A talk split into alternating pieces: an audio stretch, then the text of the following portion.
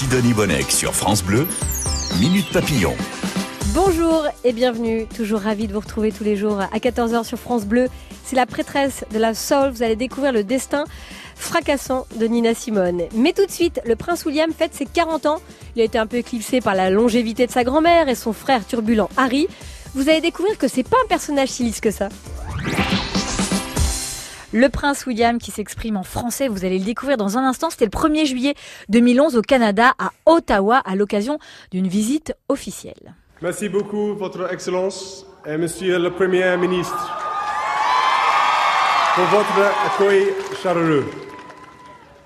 Nous débutons aujourd'hui notre première tournée ensemble.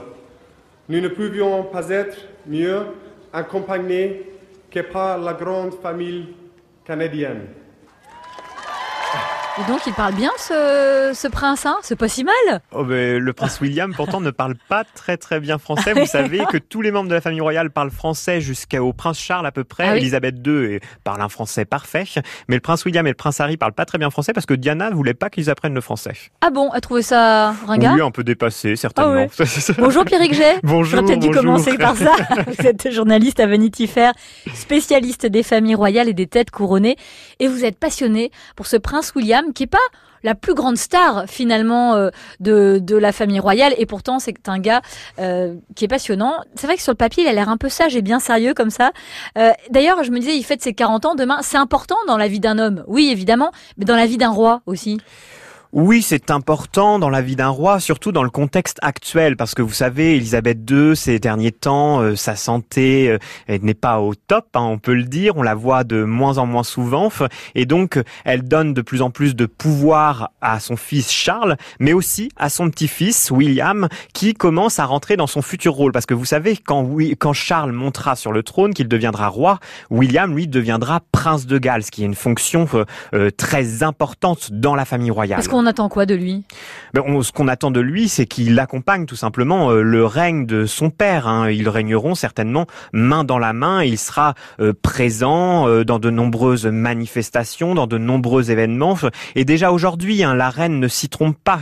Qui envoie-t-elle pour la représenter dans les voyages officiels les plus importants, comme tout récemment encore dans les Caraïbes? Elle envoie Kate et William, qui sont finalement la meilleure vitrine de l'institution monarchique. Bon, la question que je me pose, Pierrick G, c'est est-ce que demain, le prince William va recevoir une carte d'anniversaire de son petit frère Harry? Hmm, Ça va pas trop entre eux, hein Ça, ce n'est pas sûr. Alors, on sait qu'ils s'écrivent hein, quand même quelques Ouais. SMS à l'occasion notamment de matchs de football, parce que c'est certainement la dernière passion qui les réunit, le football. Et pour euh, supporter leur équipe favorite, ils s'écrivent quelques petits SMS. Mais, mais, mais c'est autrement, ils ne s'appellent pas. Et on sait que le prince William voudrait euh, se réconcilier avec son frère, en tout cas parler un peu plus à son frère, l'appeler un peu plus, mais qu'il hésite parce qu'il a peur que ce qu'il dira à son frère se retrouve plus tard euh, dans un documentaire euh, diffusé sur une plateforme de, sur une plateforme de streaming, dans une interview à la télé américaine ou euh, dans l'autobiographie que le prince Harry va publier à l'automne prochain. Oui, parce qu'en fait, euh, il est parti, le prince Harry, euh, l'année dernière aux États-Unis avec sa femme Meghan. Pour résumer, en, en gros, euh, le couple s'est exilé aux États-Unis et a rompu ses liens avec euh, la couronne britannique qu'ils euh, ont beaucoup critiqué. Oui, oui, ils l'ont beaucoup critiqué. Ils ne se sentaient plus à leur place euh, dans la famille royale. Vous savez, la famille royale, on appelle ça la firme parce que c'est vraiment une entreprise Eh avec oui. des membres actifs, ceux qui travaillent pour la famille royale, qui sont payés aussi par la par l'institution finalement. C'est-à-dire donc- que William et, et Kate sont payés? Bien sûr, bien Ouais, sûr, ils, ils ont un reçoivent salaire. une- une- un salaire, Ouais. une dotation euh, euh, de par par la reine qui, qui donne à chaque membre actif de la famille royale euh, une somme d'argent pour vivre, Il- Il pour vient d'où cet argent? Bah, Il vient, euh, il vient des Britanniques en quelque Ouais. sorte. hein. C'est un impôt euh, qui est prélevé euh, de tous les Britanniques, donne quelques quelques centimes Ouais. hein, euh, pour pour euh, la famille royale. Et, et, et le prince Harry et Meghan Markle, eux, voulaient avoir un pied dans la famille royale et un pied en dehors de la famille royale. Et ça, la reine a dit que ce n'était pas possible. On est soit dedans, soit dehors, mais pas entre les deux. Et donc, finalement, ils ont choisi d'être dehors. Vous publiez Prince William, la vraie vie d'un futur roi aux éditions du Rocher et vous m'avez appris, euh, Pierrick G, qu'en réalité, le prince Harry et Meghan ne voulaient plus de ce second rôle. Oui, oui, oui. En fait, le prince Harry avait fait une sorte de serment avec son frère depuis très longtemps. Je serai toujours là pour toi, je serai toujours là pour te seconder et surtout, je serai là pour te seconder dans ton futur règne. Et finalement, il s'est dit, est-ce que ce second rôle, euh, est-ce que je vais pas m'ennuyer? Est-ce que je vais pas euh, être toujours dans l'ombre de mon frère? C'est un peu compliqué. Et finalement, avec l'arrivée de Meghan Markle, il a vu qu'il y avait une autre voie possible parce que Meghan, elle non plus, n'avait pas envie d'être toujours dans l'ombre de Kate Middleton. Parce que vous savez, un jour, Kate et William seront rois et reines. Le prince Harry et Meghan Markle, ils seront toujours ducs et duchesses de Sussex. Il n'y a pas de promotion possible. Bon, on les plaint pas trop quand même. Hein. Mais je peux comprendre que dans leur, euh, leur univers, euh, voilà, ils ont avaient envie de liberté et ils en ont profité. Ça s'est passé comment? Ils ont trois ans de différence, le prince William et le prince Harry. Euh, quand ils étaient petits, est-ce qu'ils s'entendaient bien? Ah oui, ils étaient euh, totalement euh, fusionnels. Vous savez, à la naissance du prince Harry, William était fou de joie. Il le considérait presque comme son jouet préféré. Et puis, ils étaient tout le temps tous les deux, euh, même contre leurs parents, finalement, contre les adultes. C'était vraiment presque, ils avaient deux ans d'écart, mais c'était presque des frères euh, jumeaux. Et puis, ils jouaient tout le temps ensemble, mais malgré tout, ils comprenaient leur futur rôle. Déjà, très rapidement, William a compris que lui serait roi, et Harry a très rapidement que, compris que lui serait toujours le second. D'ailleurs, il y a une anecdote très drôle. Un jour, ils jouaient ensemble, et William a dit à Harry, moi, je ne veux, euh, je veux devenir policier pour protéger maman. Pour protéger maman, bien sûr, parce que sait, Diana a été harcelée continuellement par les paparazzi. Et c'est Harry qui, qui était haut euh, comme trois pommes à ce moment-là qui lui dit mais ce n'est pas possible, tu, tu, ne peux pas devenir policier, tu seras roi et puis c'est tout. c'est génial dans la bouche d'un enfant. Puis le 31 août 1997, leur maman euh, Diana meurt dans un accident de voiture à Paris et c'est forcément un événement bouleversant pour les deux petits garçons. Ça va créer un lien inimaginable, un autre lien qui s'est noué à la mort de leur maman, le lien avec son père, le prince Charles. Le prince William va se rapprocher du prince Charles qui était un peu peut-être un peu distant avant, pas forcément dans son rôle de papa. Vous allez voir comment ces deux-là se sont rencontrés sur France Bleu, juste après Axel Bauer, L'homme qui court. Minute papillon sur France Bleu, jusqu'à 15h. Il y a 40 ans, le prince William naissait et c'est son papa, le prince euh, Charles, qui en parle le premier à ses sujets et à la presse. C'était le 21 juin 1982. La foule à l'extérieur de l'hôpital Sainte-Marie scande le nom de Charles juste après l'annonce de l'accouchement. Comment vous sentez-vous? Je suis soulagé et heureux. C'est la plus belle chose dans ma vie. Comment se porte le bébé? Il est en pleine forme. Et est-ce que le bébé a des cheveux Oui, oui, il est blond. Mais ça changera plus tard. Et les gens qui attendent dehors demandent déjà quand le second enfant sera là. Laissez-nous une chance. Très jolie archive. Pierrick Jay, vous êtes journaliste à Vanity Fair, spécialiste des familles royales et des têtes couronnées. Ce prince Charles, la jeune papa qui, présente et qui est ému, son petit garçon vient, vient de naître, la maman Diana euh, est avec lui. Est-ce qu'il a toujours été un papa gâteau, gâteux comme ça au gâteau euh, est très présent oui, un peu, parce que vous savez, justement, là, on entend cette archive de la naissance de William, et Charles, lui, a assisté à la naissance de son fils, et ça, ça peut vous paraître tout à fait commun, mais c'était tout à fait inédit, finalement, dans la famille royale, parce que lui, Charles, quand il est né, son père, le prince Philippe, il était en train de jouer au tennis. Bien sûr. Donc, euh, donc voilà, voilà, voilà, c'était pas du tout la même époque. Donc Charles assiste à l'accouchement, et il est fou de joie, fou de joie. Il a lu, vous savez, plein de manuels de ah pédagogie avant, avant la naissance, et puis dès qu'il le peut, il change la couche du bébé, euh, il adore euh, son petit prince. Donc oui, on, a souvent voulu faire passer Charles comme pour un mauvais père. Finalement, la presse à l'époque, jusqu'à la mort de Diana, a voulu faire passer Charles pour un mauvais père, un père très distant. Mais au contraire, Charles, il voulait jouer avec ses enfants, il voulait partager des choses avec ses enfants. Dès qu'il le pouvait, il, jardinait avec eux. Donc c'était un père malgré tout assez présent. Mais qui est-ce qui a donné cette image euh, alors un peu de d'homme distant? C'était la presse qui s'était engouffrée dans euh, le duel Diana, euh, le prince Charles? Tout à fait. Vous savez, Diana, elle voulait passer pour la maman cool. Elle, elle emmenait euh, ses petits princes au parc d'attractions, au fast-food, au cinéma. Euh, il faisait des plateaux repas, il regardait la télé jusqu'à pas d'heure. Alors que Charles, avec avec Charles, ils apprenaient la littérature, le jardinage. Ils se baladaient dans la forêt. Ce n'était pas tout à fait la même éducation. Donc Diana, a, a c'est aussi Diana qui a voulu donner cette image euh, de Charles comme un père un peu peu sévère, un peu old school, vieille école. Et donc la presse s'est complètement, a complètement récupéré l'image que Diana voulait bien donner. C'est passionnant. Et d'ailleurs, euh, dans la famille aussi, euh, euh, le prince William était tiraillé entre ses deux parents. Complètement, complètement. Il était, vous savez, euh, entre ses deux parents qui se disputaient sans cesse. D'ailleurs, c'était lui qui consolait euh, la plupart du temps euh, sa maman. On le sait, il lui glissait des mouchoirs sous la porte de la salle de bain quand il, entendait sa maman sangloter. Et il s'en prenait même à, son papa. Il y a plusieurs déjeuners. William quittait la, la table. Il disait pourquoi tu fais tout le temps pleurer maman? Il ne comprenait pas. Et puis il était aussi, malgré lui, l'acteur de toute cette mascarade que jouait Diana et Charles parce que pendant tout un moment, euh, Diana et Charles ne s'entendaient pas en privé, mais en public, ils essayaient de donner une bonne image. Et par exemple, lors de la première rentrée de William en, prep school, euh, ben Charles et Diana ont fait croire qu'ils étaient euh, un couple uni autour de leur fils. Prep school, il avait quel âge? Il avait 8 ans. Et alors qu'en fait, ils étaient arrivés chacun de leur côté dans des voitures différentes et ils étaient montés dans la même voiture pour faire le dernier kilomètre qui les emmenait jusqu'à l'école. Et donc William, lui, était le témoin silencieux de toute cette mascarade. Donc c'était très lourd à porter. Et malgré tout, il s'est rapproché de son papa ces dernières années? Oui, et puis surtout, vous savez, après la mort de Diana en 97, Charles a voulu être un père encore plus présent. Par exemple, c'est peut-être un petit détail, mais ça montre beaucoup.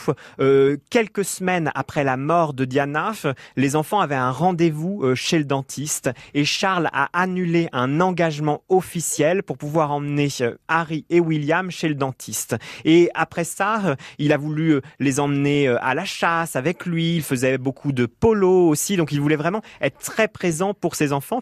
Et donc Charles et, William, ils sont, ce sont deux hommes très très différents qui n'ont pas du tout la même personnalité, mais malgré tout, au fil des années, ils ont réussi à se comprendre ou en tout cas à discuter, ce qui n'était pas toujours facile au départ. C'est ça qui est passionnant, Pierre G, dans votre livre Prince William, la vraie vie d'un futur roi aux éditions du Rocher, c'est qu'on y découvre les vraies facettes du prince Charles et du prince William. Et j'y découvre que le prince William n'était pas du tout écolo et que c'est le prince Charles, c'est le papa qui l'a initié à ça. Oui, le prince Charles, vous savez, euh, dès les années 80, il a fait euh, de sa résidence de campagne, euh, Highgrove, une ferme biologique et il a créé sa marque d'agriculture biologique. Il vend de la bière, des biscuits, des cornflakes issus de l'agriculture biologique.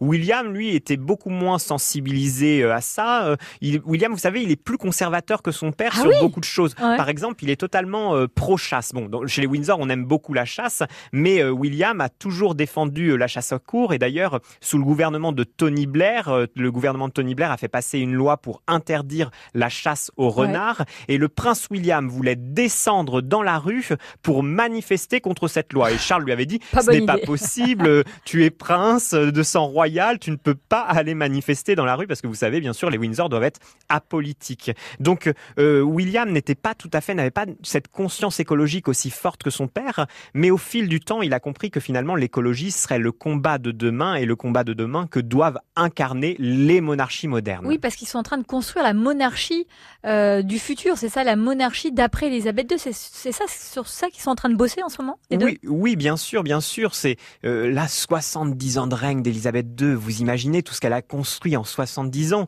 Et l'après est assez incertain finalement. À quoi ressemblera le Royaume-Uni après Elisabeth II Parce que vous savez, aujourd'hui, euh, les, les, dernières élections locales au Royaume-Uni, notamment en Irlande ou en Écosse, a fait ressortir vraiment une poussée des indépendantistes. Et donc, par exemple, en Écosse, les indépendantistes avaient dit que même s'ils sortaient du Royaume-Uni et qu'ils se rapprochaient de l'Europe, parce que les Écossais voudraient revenir dans l'Union européenne, euh, ils voudraient quand même garder la reine, parce qu'ils sont très attachés à la figure de la reine. Oui, mais après la reine, seront-ils aussi attachés à la figure du prince Charles? Ça, ce n'est pas sûr. Et puis vous savez, la reine, elle est aussi reine dans 15 euh, autres royaumes. Le Canada, l'Australie, la Nouvelle-Zélande. On l'oublie ça. Elle a perdu ces derniers temps quelques couronnes. Par exemple, la Barbade, il y a quelques mois. Mais le prince Charles, est-ce qu'il ne perdra pas plus de couronnes? Par exemple, est-ce que l'Australie et la Nouvelle-Zélande resteront euh, avec un roi? Quand ce sera le prince Charles? Ça, c'est très incertain. Donc, le vrai défi pour William et pour Charles, Charles pardon, ça va être de stabiliser l'héritage laissé par Élisabeth II. Parler de William, c'est aussi parler de Kate, la future reine, et de leur mariage et de leur rencontre. On découvre ce joli conte de fées qui n'a pas toujours été simple dans un instant sur France Bleu, juste après Bananarama, Cool Summer. France Bleu, Minute Papillon. Il a tout du type parfait, du bon papa, du bon copain, euh, du bon mari, du bon héritier. Le prince William fête demain ses 40 ans et déjà un destin riche en drames, en émotions. Le 29 avril 2011, il se marie avec Kate Middleton. C'était le mariage du siècle selon la presse du monde entier.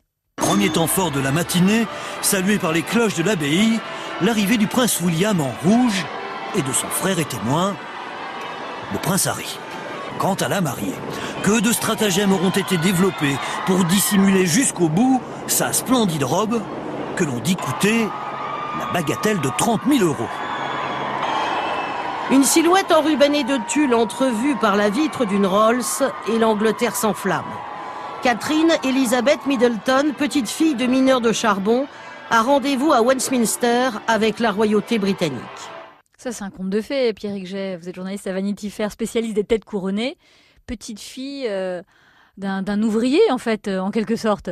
Oui, ses deux parents travaillaient pour euh, une société aérienne. Sa maman était euh, hôtesse de l'air. Après, ils ont euh, créé, ces deux parents, une entreprise de farce et attrape. Oui, pour anniversaire, Voilà, ça, pour anniversaire, tout à fait. Et ils ont fait fortune avec cette entreprise. Donc, bien sûr, Kate est allée dans les meilleures écoles quand même. Elle est allée, par exemple, dans le même collège que les princesses Eugénie et Béatrice, qui sont les petites filles de la reine Elisabeth II. Donc, elle a fréquenté les bonnes adresses, on peut le dire. Et puis, elle est surtout allée dans la même université que le prince William. C'est là où ils se sont rencontrés. Elle était amoureuse de lui avant qu'il ne soit amoureux d'elle.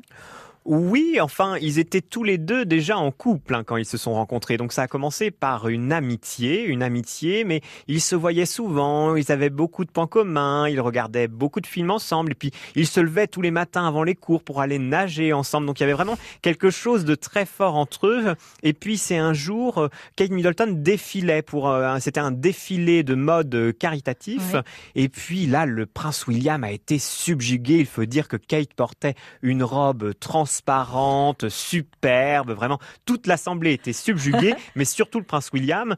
Juste après, à la soirée d'après, il a essayé de l'embrasser, elle était un peu hésitante et puis finalement, elle, elle savait qu'au fond d'elle, elle était quand même malgré tout déjà un peu amoureuse de lui. C'était son prince. Pierre Jay, vous m'avez appris quelque chose de passionnant que je voulais partager avec les auditeurs et les auditrices, c'est qu'on a toujours eu une image quand même de l'héritier parfait du prince William, tout ce que vous nous racontez, on savait quand même pas trop. Et notamment, on faisait passer toujours euh, son petit frère Harry pour euh, le coquin, euh, celui qui se déguise en nazi, celui qui, qui brisait un peu toutes les règles de bienséance. Mais ça, ça vient pas de nulle part. Oui, oui, déjà, on a cette image un peu lisse de William, un peu père parfait, gendre parfait, mari idéal. Mais déjà, rien. Quand il était enfant, par exemple, William, il était surnommé William la Terreur parce que c'était une vraie petite tornade. C'était vraiment pas un, enfant de cœur. Et puis adolescent aussi, William finalement, euh, il buvait, euh, il fumait, il faisait la fête, il draguait des filles. Et ça, on a là cette image-là pour Harry. Harry, c'est le prince sulfureux, c'est le prince turbulent, c'est le mauvais garçon. Mais pourquoi on n'a jamais su ça? Mais parce c'est une manœuvre de la monarchie? Oui, un peu. Voilà, c'était c'était un peu le pacte avec Buckingham. Voilà, le, on ne peut pas entacher l'image du futur roi, alors que le cadet, finalement, lui, il peut essuyer les pots cassés. Et donc, il y avait cette image de Harry. Oui, Harry avait eu des problèmes avec la drogue, et donc il allait faire une petite cure de désintoxication. Mais vous vous souvenez, par exemple, du jour où Harry a porté cet uniforme nazi? Ça avait fait scandale. Les murs de Buckingham Palace n'ont jamais autant tremblé que ce jour-là, je pense.